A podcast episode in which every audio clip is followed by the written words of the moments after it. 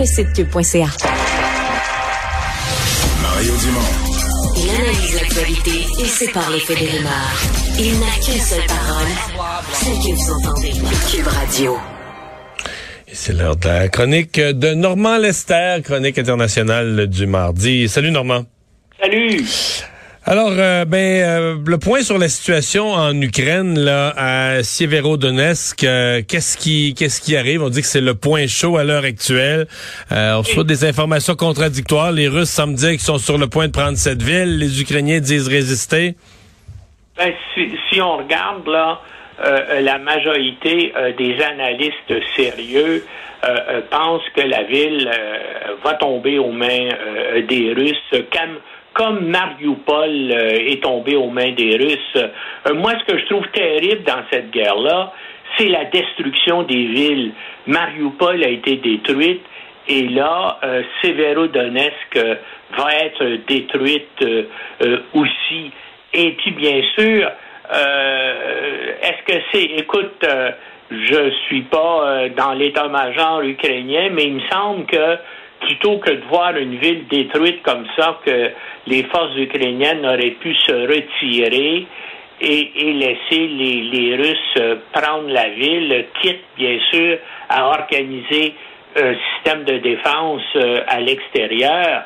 Mais en tout cas, ce qui se passe là en Ukraine, c'est absolument, épouvantable, euh, indicible, les destructions euh, physiques que cela cause. Et puis pense aussi aux, gens qui sont dans ces villes-là, là, qui, qui voient tout ce qu'ils ont accumulé durant leur vie, là, détruit leur maison, leurs souvenirs, euh, euh, tout. C'est c'est absolument horrible. Et puis, quand on regarde, les Russes font pas beaucoup de progrès, des progrès extrêmement lents. Ils sont bloqués par les Ukrainiens, bien sûr, qui reçoivent une aide massive de l'Occident, en particulier de l'OTAN.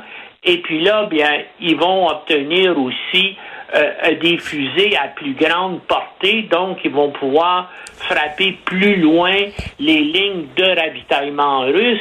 Mais essentiellement, le front reste assez stable. Hein. Il, y a des, il y a des analystes qui disent qu'on on en arrive à une situation un peu comme celle qu'on a vécue durant la Première Guerre mondiale, où après euh, donc des mouvements euh, rapides pendant quelques mois, euh, le front s'est bloqué tout à coup et il y a eu des lignes de front qui ont pratiquement pas varié là pendant des années c'est ce qui semble se, passer euh, en Ukraine. Donc, pour l'instant, euh, euh, les Russes ont un léger avantage. Ils sont bien sûr beaucoup plus nombreux, mais les Ukrainiens ont, sont déterminés et puis ont des armes et on, on voit ils sont vraiment capables de résister. Maintenant, est-ce que l'un ou l'autre des camps va pouvoir marquer une victoire décisive, eh ben,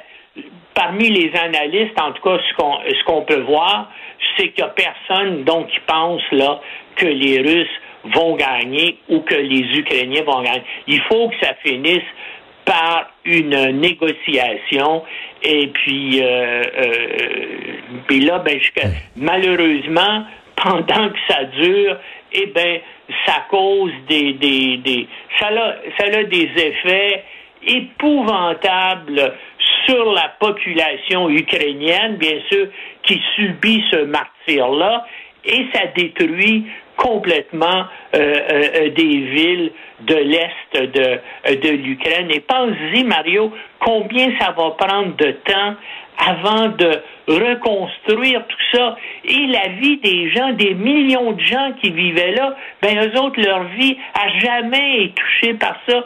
Ils ne trouveront plus jamais leurs souvenirs, leurs photographies, les choses qu'ils avaient accumulées, les œuvres d'art, leurs souvenirs. Tout ça, c'est passé à jamais.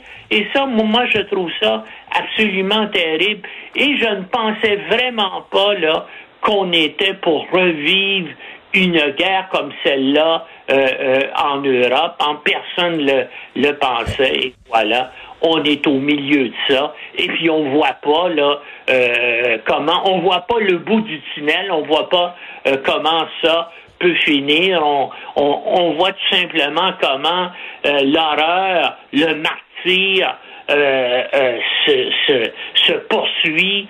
Euh, c'est moi, c'est absolument horrible ce qui se passe. Puis on voit pas vraiment de, de solution à court terme. Normand, tu veux revenir sur une déclaration de la fin de semaine d'Emmanuel Macron et c'est pas la première fois qu'il va dans ce sens-là. Il a peut-être été plus clair en fin de semaine où il dit qu'il ne faut pas humilier la Russie. Bon, stratégiquement, on peut comprendre que dans une négociation, si on veut mettre fin à la guerre, tu veux pas humilier personne, mais c'est pas bien reçu partout. Là. Entre autres, en Ukraine, c'est très mal reçu comme propos du président français. Ben moi, ça m'a un peu choqué. Euh, euh, moi, je pense qu'il aurait été mieux de se la fermer. Je comprends qu'il veut jouer le rôle de médiateur. Euh, qu'il parle régulièrement à Poutine, qu'il parle euh, régulièrement à Zelensky, mais disons-le, c'est le seul euh, président d'un pays occidental important qui n'a pas osé se rendre à Kiev. Hein? Euh, euh, il est jamais allé. Lui, tous les autres euh, vraiment sont allés, ont, eu le courage d'aller sur place, d'aller en Ukraine, mais Macron, lui, ne l'a pas fait. Et moi, je trouve ça, je, je suis un peu déçu. Et puis, encore une fois, dire peut-être qu'il aurait dû se, taire. Je vois vraiment pas ce que ça peut donner. Euh, de, euh, de dire qu'il faut euh, un peu s'apitoyer sur le sort de Poutine et des Russes. écoute, il y a toutes sortes de raisons qui ont entraîné cette, cette guerre-là, mais c'est sûr que la Russie actuellement, les gens qui dirigent cette guerre-là contre l'Ukraine commettent des, des crimes de guerre et puis ces crimes de guerre-là doivent être dénoncés. Est-ce qu'un jour, justement, les criminels de guerre russes, Poutine et Lavrov en première ligne, est-ce qu'un jour ils vont être poursuivis devant un tribunal international?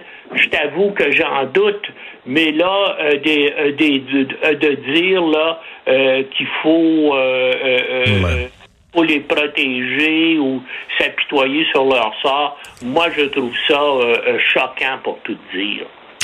Et finalement, tu veux nous parler de Boris Johnson qui a sauvé sa peau euh, hier. Il l'a sauvé hier, mais c'est pas fini. Non. Attends demain, attends demain aux communes, hein, ce qui va arriver. Euh, il y a probablement des membres de son parti qui vont se lever puis qui vont continuer à demander euh, sa démission. Et puis il y a aussi d'autres députés rebelles là qui vont tout faire pour bloquer son programme législatif. Hein. Il y a encore beaucoup de gens à l'intérieur du Parti conservateur qui veulent le, débarquer. C'est pas le premier chef conservateur à survivre comme ça à une motion de défiance et qui est obligé de démissionner ensuite. En tout cas, il y a deux cas. Parce, parce que c'est plus gérable. Ben oui, celui de Theresa May en 2000 et de Margaret Thatcher en 1990. Les deux ont survécu à des votes de défiance, mais par la suite, ils ont, ils ont dû quitter leur poste à cause de l'opposition au sein de leur euh, euh, gouvernement. Tout le monde disait on n'en veut plus de toi, il faut que tu t'en ailles. Et puis ils ont duré finalement euh, quelques quelques mois dans le cas de Theresa May et quelques jours dans le cas de Margaret Thatcher. Mais, mais c'est ce qui va arriver euh, euh, dans le cas de Boris Johnson.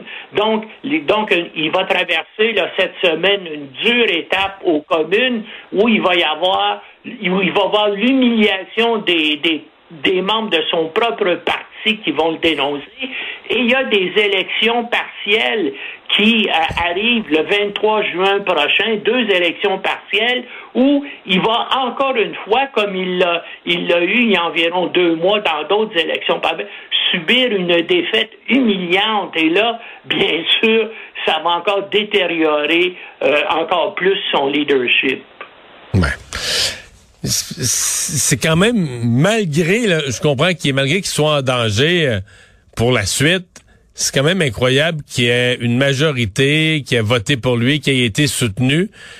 Compte tenu de la gravité, en tout cas c'est peut-être mon jugement à moi, mais tu sais, t'as imposé des mesures sanitaires claires et limpides, des interdictions de rassemblement, et dans la résidence officielle du premier ministre, à répétition, t'en faisais. Des gros rassemblements, parties, bouteilles de vin, des vins et fromages, envoie par là. C'est gros, Normand, comme, comme tricherie d'en face du monde. Et tous les sondages le montrent. La majorité des Anglais veulent se débarrasser de lui, le trouvent odieux et, et veulent qu'il démissionne. Et c'est pour ça que, tu sais, il y a des gens qui ont dit, ouais, pour se sauver, il risque de déclencher des élections précipitées. Mais s'il fait ça, il va vraiment, puis le sait probablement, c'est pour ça qu'il n'en fera pas, il serait battu à plate couture. Écoute, Boris Johnson, c'est un sociopathe égocentrique un menteur compulsif comme Donald Trump. Hein, c'est l'équivalent britannique de Donald Trump, en plus cultivé peut-être et avec un vocabulaire euh, plus étendu. Mais euh, c'est un personnage comme Donald Trump. C'est fascinant que les deux pays anglo-saxons qui ont dominé, disons, euh, la politique internationale depuis 100 ans, se retrouvent à peu près au même moment avec des individus semblables qui les, qui les gouvernent. Et puis, disons-le, là, le Parti républicain de Donald Trump et peut-être Donald Trump lui-même risque d'être de retour au pouvoir en 2024. Et c'est, enfin, c'est absolument terrible ce que nous vivons présentement euh, au niveau de l'actualité politique. À suivre. Merci Normand. À la semaine prochaine. Au. La prochaine. Salut.